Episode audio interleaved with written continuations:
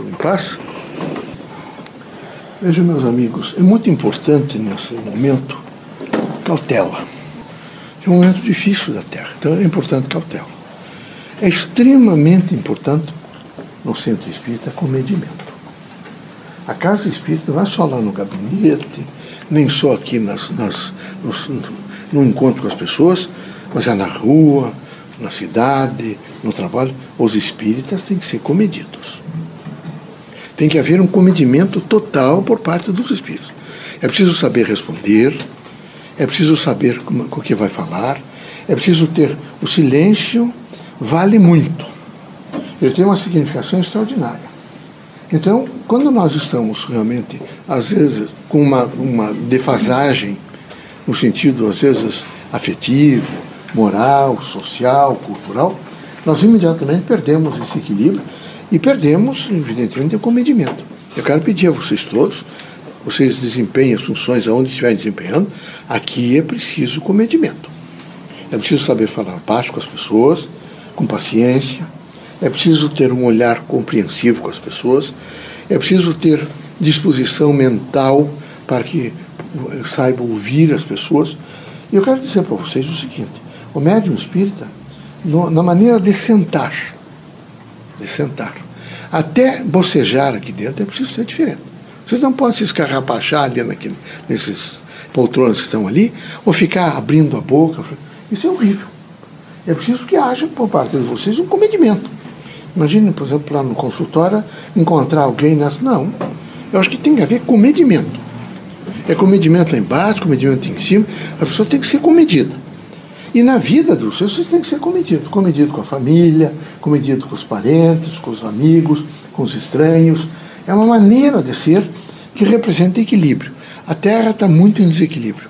Se nós ainda fomentarmos mais esse desequilíbrio, a coisa fica pior. Muito pior. Então era necessário que houvesse, por parte de vocês, um autocontrole, que vocês estivessem sempre dispostos, não, essa, essa não é a linguagem que eu quero usar. Essa não é a proposta que eu tenho de vida.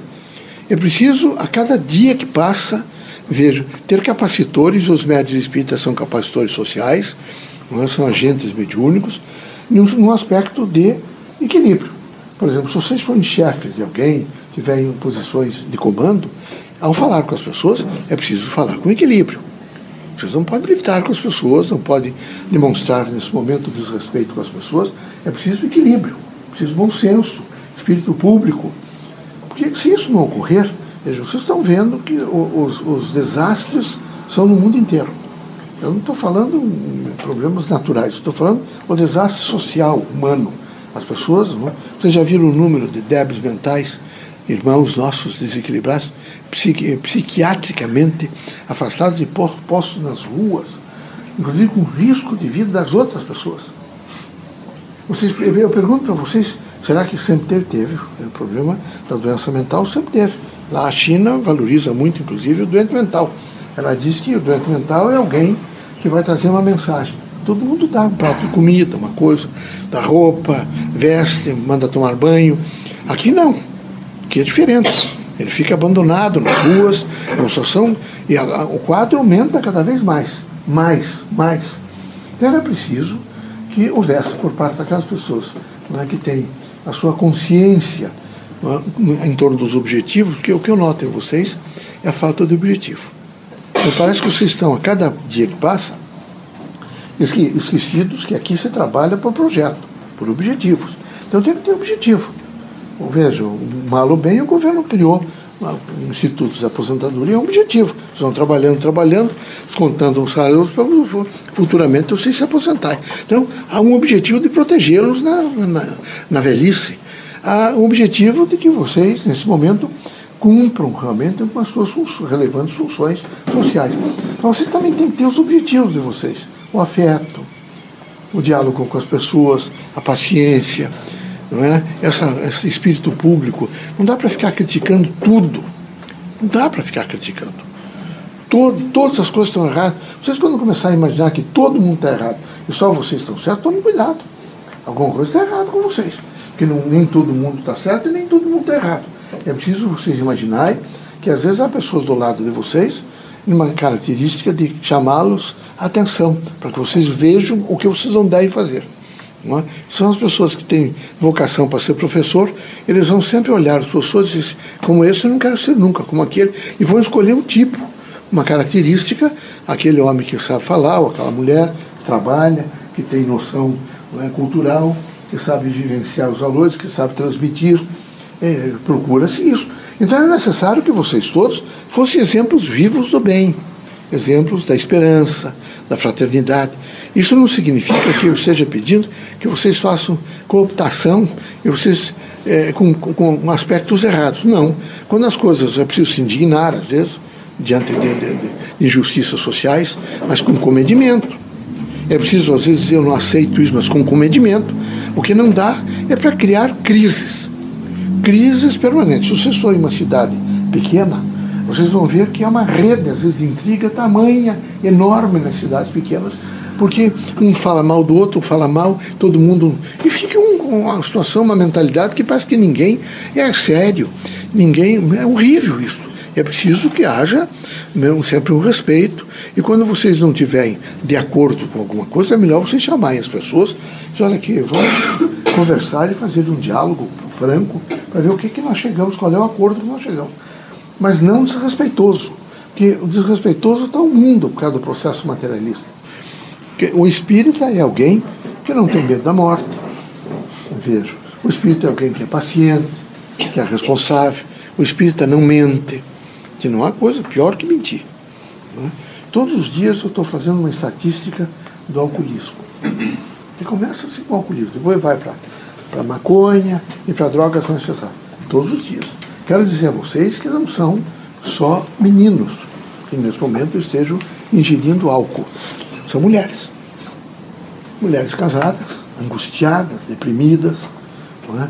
Vocês, é, se vocês casarem, isso é para vocês, mulheres, e ficar imaginando que vocês vão ficar numa dependência e que este homem tem que dizer mil vezes para vocês que gosta de vocês, que é feliz tocar na mão de vocês. Quem sabe as avós de vocês conseguiam isso. Não esperem essa, essa característica. O mundo mudou. Meu. Quem sabe vocês se choquem um pouco e imaginem que tem, tem que ser diferente. Não será diferente. Mudou o mundo. E essa característica masculina não fará isto. Isso não quer dizer que eles não gostem de vocês, vocês estão entendendo? Gostam. Só que não tem essa mais essa sensibilidade, porque isso é social, para voltar-se, quem sabe, compor. Isso cria crises. Não gosta de mim, ficam, brigam por, por bobagem, até tem uma palavra chamada ninharia.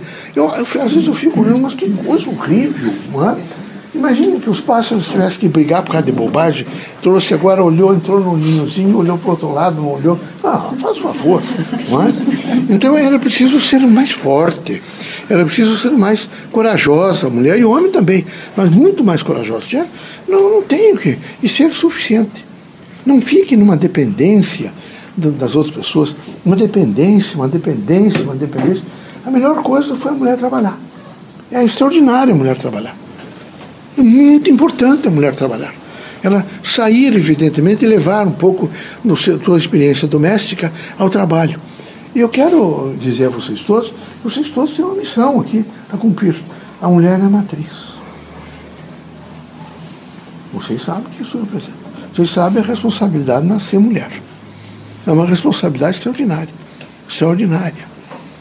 Eu vi uma poesia desse, do Antônio Gui na sexta-feira, interessante e nascem os filhos.